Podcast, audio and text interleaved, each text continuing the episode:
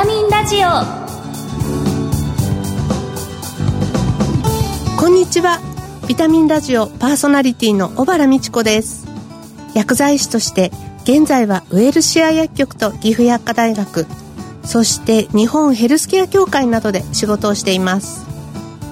この番組は健康をテーマに医療に関わる専門家をゲストにお招きして明日の健康づくりのヒントになる元気を呼び込むお話をお届けしています。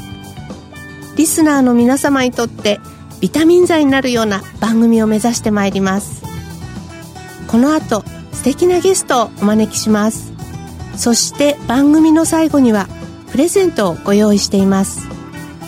ウェルシア薬局がプロデュースした商品です。最後までお楽しみに。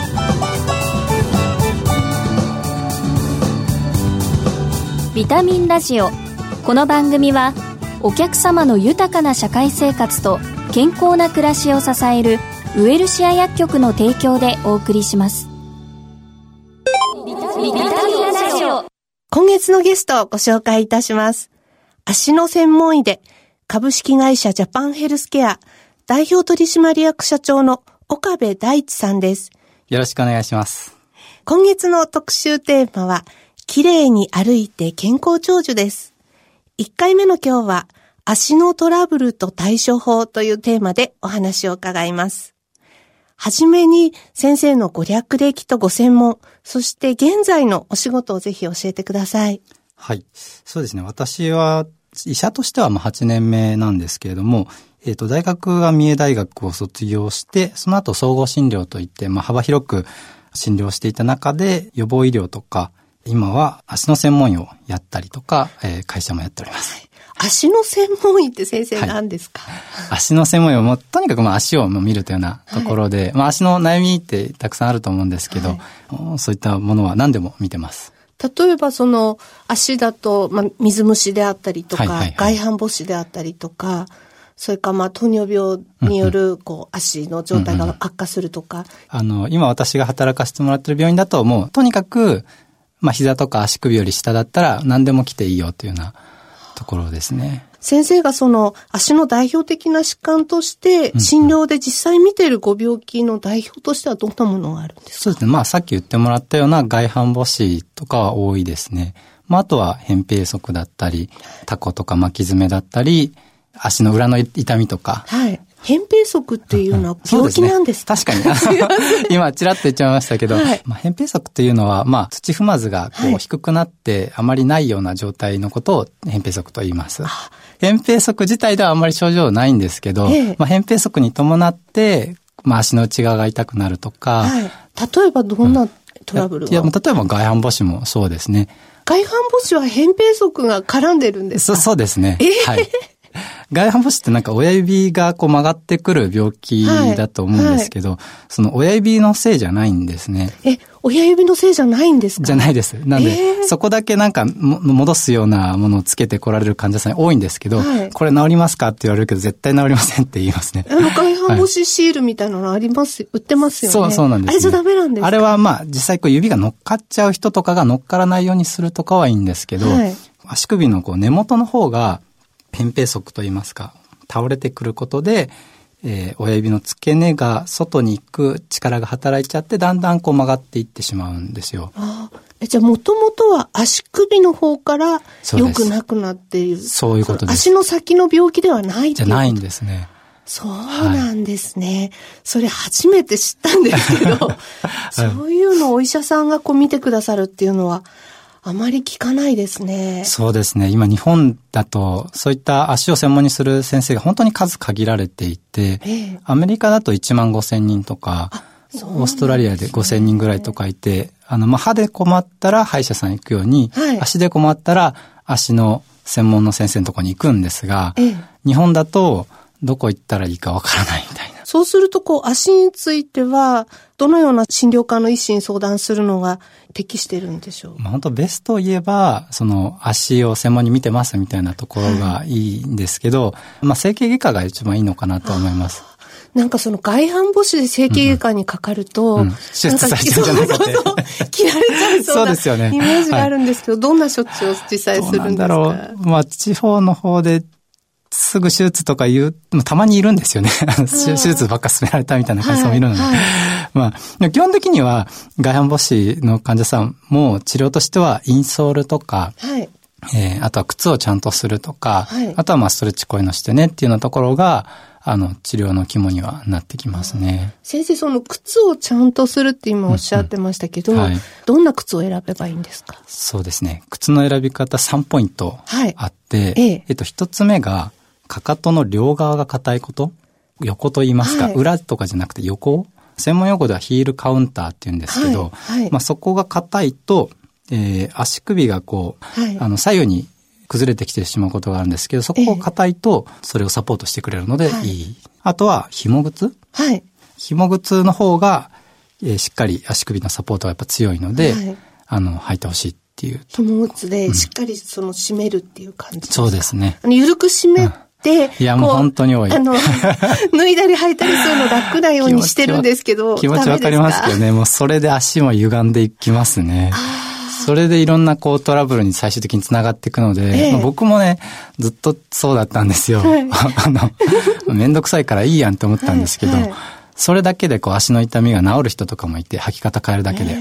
これ本当に大事だなっていうのは思いますね。じゃあ、紐も結び直した方がいいんですか？そうですね。ベストは。まあ、どうしてもって方は、ちゃんときつく縛った状態で靴べらを必ず使って、はい、あの、入れてもらうとか。なるほど。え、で、三つ目のポイントは何ですか？そうですね。三つ目は、あの、これ言葉で説明するの難しいんですけど、指の付け根ぐらいでしっかり曲がること。はい、指の付け根は曲がるんだけど、逆にその土踏まずのあたりとかで、がへにゃへにゃだと、はい、あの、扁平足になっちゃうので、はい、指の付け根だけ柔らかくて、その土踏まずの方は、ちょっとある程度硬い、曲がらにくいような、靴を選んでもらうっていうのが大事ですね。なるほど。えっ、ー、と、かかとは、まあ、硬い方がいい。それからそのかかとの両側もしっかりサポートした方がいい。そうですね。で、できれば紐、紐靴で毎回結ぶと、ね、こう、扁平足とか、それから外反母趾も治ってくる可能性があるってことなんですね。そうですね。まあ、外反母趾は悪化予防ですね。悪化予防。うん、とか、まあ、痛み、あの、外反母趾による痛みは、えー、治る、治りますね。はい。はいやっぱり痛みがあると、どうしても歩くのがこう、億劫になって、そうなんですよ。はい、今一緒に喋りましたね。そうなんですよね。足はもうなんか人の土台なんですよね。はい、で、土台をちゃんとしっかりしてあげないと、まあ建物と一緒で、全身崩れてしまうので、はい、まあ、フットケアをちゃんとやることで、まあ、全身の、まあ、姿勢も整ったりとか、まあ、生活もいろいろ整ってくるんじゃないかなとは思います。えードラッグストアを利用して、こう、対応できることっていうのがあれば。うんうん、爪のケアだったりとか、はい、まあ、いろんな皮膚のトラブルに対しての、はい、あの、製品がドラッグストアに置いてあるので、まあ、あの、ガサガサしてたらちゃんと保湿してねとか、はい、ちょっとヤスリで削るとか、はい、爪のケアで言うと、まあ、爪切りとかもちろんありますし、はい、そういったところは今あるのかなとは思いますね。確かにその水虫も、OTC 薬もあったり、うんうん、あるいはその予防で、あの、持田ヘルスケアさんのコラージュフルフルとか、そうですね。ああいうちょっと専門性に特化したものも置いているので、はいはいうん、そのあたりも意外と、いいと思いますね。ねお使いいただけるといいかもしれないです、ね、僕は結構、あの、コラージュフルフル推しですね。コラージュフルフルってあの、石鹸で洗うだけでこう、水虫の治療する薬が入ってるから、ちょっと綺麗になることがあるっていう、はい、こう、症例ベースでは治ってる人もいるので、はい、まあ、なんかめんどくさいなっていう人は少なくともそれをやっていくだけでちょっといいかもしれないと思いますね。うんまあ、手軽にね、薬局でそういうものがお使いいただけるといいですよね。はい、いいですね。はい。岡部先生はこの病院の診療だけではなく、うんうん、ジャパンヘルスケアという会社もお作りになっているということを伺ったんですけれども。はい。ビジョンといいますか、目標は、まあ、予防医療で痛みのない社会を作ることでして、こう、痛みの原因ってもっとあの前の段階で予防していくことができると思うんですね。はい、膝が痛い、腰が痛いって言ってるあの、高齢者の方たくさんあると思うんですけど、はいはい、そのもっと前から予防していくことができる、その方法の一つが、まあ、インソールだったり、えー、まあ、綺麗に歩くだったりっていうところがあって、まあ、足の写真を撮ったら、はい、えー、僕らが診断して 3D プリンターで作って自宅に届けますっていうようなオーダーメイドインソールを、はい、作っています。そうなんですね。はい。今、あの、結構足の専門クリニックとか病院とかだと何ヶ月待ちみたいなこともあって、でも実際の診療の肝になっているそのインソールっていうのがなかなか手に届かない状況なので、はい、まあそれをこう足の写真撮るだけでカスタムしてあげられて、一応今100人ぐらいの実証実験をしているところで、はい、まあその中では8割以上の人が効果を実際に体感もできたし、まあ、不具合も数パーセントにあの収まったので、はい、なんかなかなかいいものできたなって 今は。そうですね。はい、思いつつ、まあ、えー、でももっと本当にあの奥が深いので、これからよりあのいいものを作っていきたいなと思ってます。このフットケアの今後の目標っていうのを教えてください。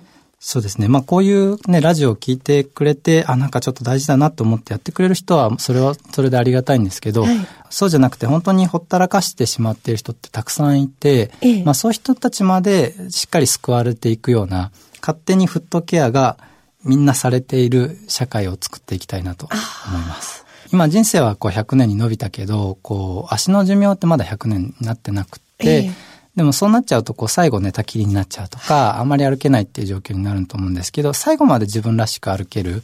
はい、で、ずっとこう、豊かに暮らせるんじゃないかなと思うので、まあ、あの、フットケアはそういったところに、本当にものすごく強烈に関係しているから、ずっと自分らしい生活が送れるんじゃないかなとは思います。来週は健康を保つための綺麗な歩き方についてお話を伺いたいと思います。ゲストは足の専門医で株式会社ジャパンヘルスケア代表取締役社長の岡部大一さんでした。貴重なお話をありがとうございました。ありがとうございました。あ、風邪薬切らしてた。ドラッグストア空いてるかな？深夜もオープン。ウエルシア。あれ？薬残っちゃったな。お薬の相談も。ウエルシア。答える、支える、ウエルシア薬局。公共料金、各種料金のお支払いも受けたまわっております。ビタミンラジオ。足の専門医、岡部大地さんからフットケアの重要性を伺いました。足を大切にするってすごい大事なことですよね。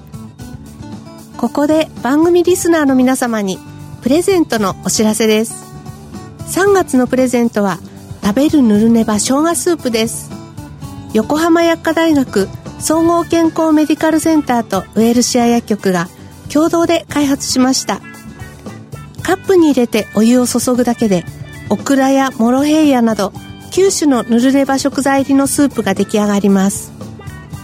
プレゼントをご希望の方番組のサイトからご応募ください。締め切りは3月18日です。ビタミンラジオ今回の再放送は土曜朝8時15分から。放送後はラジコのタイムフリーやポッドキャストでもお聞きいただけます。次回の放送は3月10日です。番組パーソナリティの小原美智子でした。来週のこの時間にまたお会いしましょう。ビタミンラジオこの番組はお客様の豊かな社会生活と健康な暮らしを支えるウエルシア薬局の提供でお送りしました。